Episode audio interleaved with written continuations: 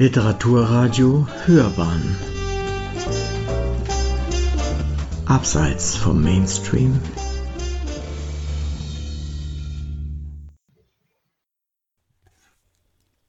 Rezensionen Postlose Wochenenden gab es selten bei uns. Hans Piontex Briefe an seine Familie. Eine Rezension von René Rochal.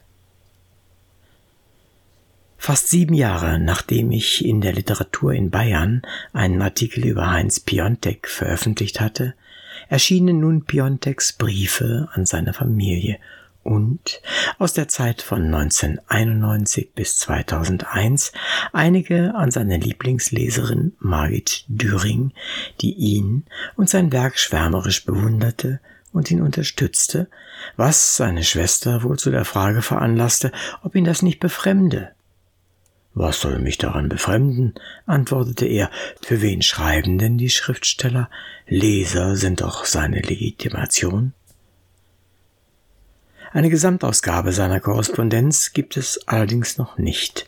Aber in Lauingen, wo es seit 2019 eine nach dem Dichter benannte Straße gibt, befindet sich im Piontek-Archiv, dem Schwerpunkt der deutschen Piontek-Forschung, ein umfangreich erschlossener und dokumentierter Quellenfundus sowie eine große Sammlung von Zeitungsausschnitten. 53 Jahre lang nahezu jedes Wochenende an die Familie zu schreiben, dazu gehört mehr als Disziplin, die Piontek auch in seiner schriftstellerischen Arbeit er begann 1947 an seinem damaligen Wohnort in Lauingen mit dem Schreiben walten ließ. Ausschlaggebend war die Liebe zu seiner Mutter Marie Piontek, der er seinen ersten Gedichtband widmete, und zu seiner Schwester Ilse, verheiratete Hut. Wie die in dem Band Postlose Wochenende gab es selten bei uns aus insgesamt etwa 530 Briefen ausgewählten, meist ungekürzten 38 Beispiele an sie bezeugen, lag ihm als Familienmenschen und gläubigem evangelischen Christen beider wohl besonders am Herzen. Die gegenseitige Anteilnahme am Leben des anderen zeigt innige Verbundenheit und die Briefe an Döring Herzlichkeit und Vertrauen.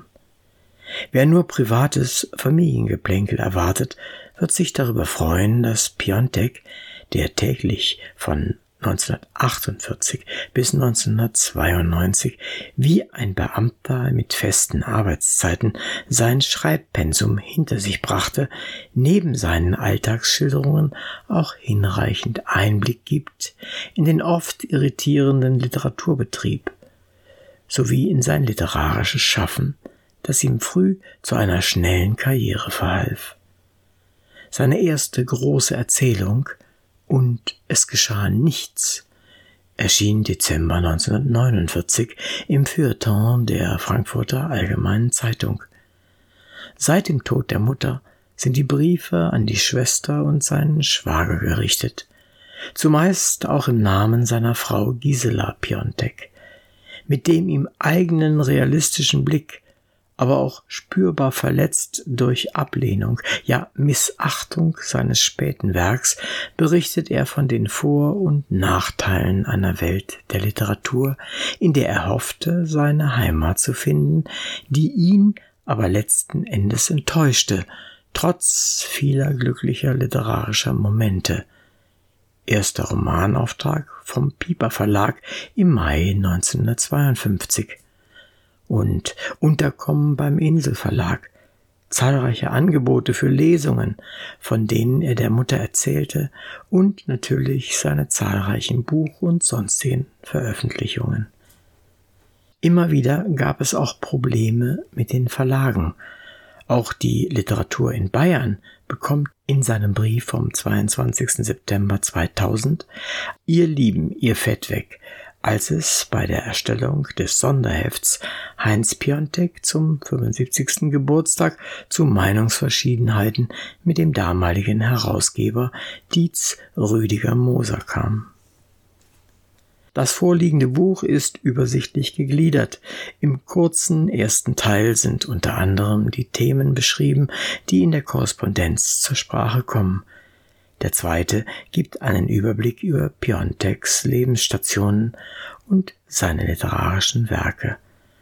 Des Weiteren werden die Briefpartner in kurzen Porträts vorgestellt, wie Piontecs Frau Gisela, die zwar im Briefwechsel wenig als Schreiberin vertreten ist, aber als guter Geist stets ihrem Mann beistand, sowie Mutter, Schwester und Margret Döring. Alles zusammen ergibt eine gute Einführung in die tagebuchartigen Briefe im dritten Teil. Unbedingt lesenswert sind auch die Fußnoten mit zahlreichen ergänzenden Informationen.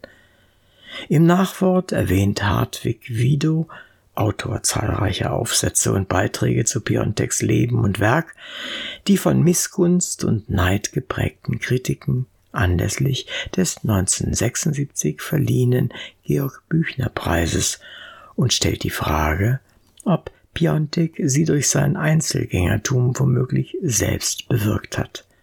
Ob er, als er sich gegen diese Kritiken wehrte, daran dachte, dass er, jung noch, Paul Celan Büchnerpreis mit seinen Rezensionen von dessen 1953 erschienenen Lyrikband Mohn und Gedächtnis in tiefste Verzweiflung stürzte? Für Celan, der immer davon sprach, dass es in seiner Lyrik um erlebte Wirklichkeit und Wahrheit gehe, war es unerträglich, dass Piontek sie als zauberische Montage den Bildern Marc Chagalls vergleichbar bezeichnete und ihm riet, künftig nur solche Stücke zu veröffentlichen, in denen er etwas zu sagen hat, was ihm wirklich unter den Nägeln brennt, nicht aber seine Etüden und Fingerübungen. Der genannte Gedichtband enthält auch Celans berühmte Todesfuge, die ihm zeitlebens unter den Nägeln brannte. Er trug sie unter anderem im Mai 1952 bei seiner ersten und einzigen Lesung in der legendären Gruppe 47 vor und mied sie fortan. Piontek ebenso. Der meinte dazu, sie habe die Möglichkeit, alles ihr nicht gemäße anzufeinden, totzuschweigen. Und fährt fort, Heute mehr denn je kommt es mir wie ein Wunder vor, dass ich sozusagen alles in meinem Beruf erreicht habe, was sich ein Schriftsteller nur wünschen kann. Ich meine, ein anspruchsvoller Schriftsteller, der in die Literaturgeschichte eingeht und nicht wie Herren wie Konsalik und Simmel, ja, er war dankbar seinem Schicksal gegenüber, förderte und entdeckte auch junge Talente. Begeistert schrieb er im Brief vom 4. Oktober 1996 über seinen literarischen Riecher, dass nämlich die polnische Lyrikerin Wisława Szymborska, von der er bereits 1970 Gedichte in dem von ihm herausgegebenen Ensemble Internationales Jahrbuch für Literatur abgedruckt hatte, nun den Nobelpreis erhielt. Doch so selbstbewusst das klingen mag, der Leser erfährt auch von Piontecs Selbstzweifeln, Ängsten und Depressionen sowie weiteren gesundheitlichen Problemen, die ihn zeitweise in finanzielle Schwierigkeiten brachten. Und wenn er im Brief vom Februar 1998 an seine Lieben, seine literarischen Leistungen aufzählt, dann geschieht das aus Frust darüber, dass er, trotz seiner zahlreichen Auszeichnungen, 1985 erhielt er das Bundesverdienstkreuz erster Klasse, 1992 den Bayerischen Verdienstorden, nun mit 73 Jahren drei Jahre brauchte, um seinen neuen Lyrikband neue Umlaufbahn bei einem Verlag unterzubringen. Schließlich landete er doch wieder beim Bergstadtverlag, mit dem er nur Kummer und Ärger erlebte. Dort hatte er bereits einige Bücher veröffentlicht, zuletzt 1993 sein vielbeachtetes Goethe unterwegs in Schlesien. Fast ein Roman, auf dem sogar noch lebende Abkömmlinge jener beiden Adelsgeschlechter reagierten. Das hier besprochene Buch, in dem man sich auch kritisch mit der Person Piontex auseinandersetzt, ist wieder ein wichtiger Beitrag gegen das Vergessen. Ein weiterer ist für das Jahr 2025 zu seinem hundertsten Geburtstag in Form einer Publikation oder Ausstellung geplant. So sagt Anton Hirner, Rechteinhaber des geistigen Piontek-Nachlasses, Leiter des Archivs sowie Initiator und Leiter des von ihm eingerichteten Piontek-Museums seit der Eröffnung Ende 2013. Sie hörten Rezensionen. Postlose Wochenenden gab es selten bei uns.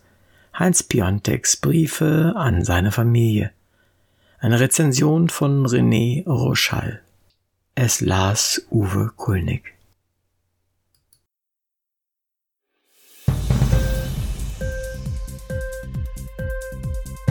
Hat dir die Sendung gefallen?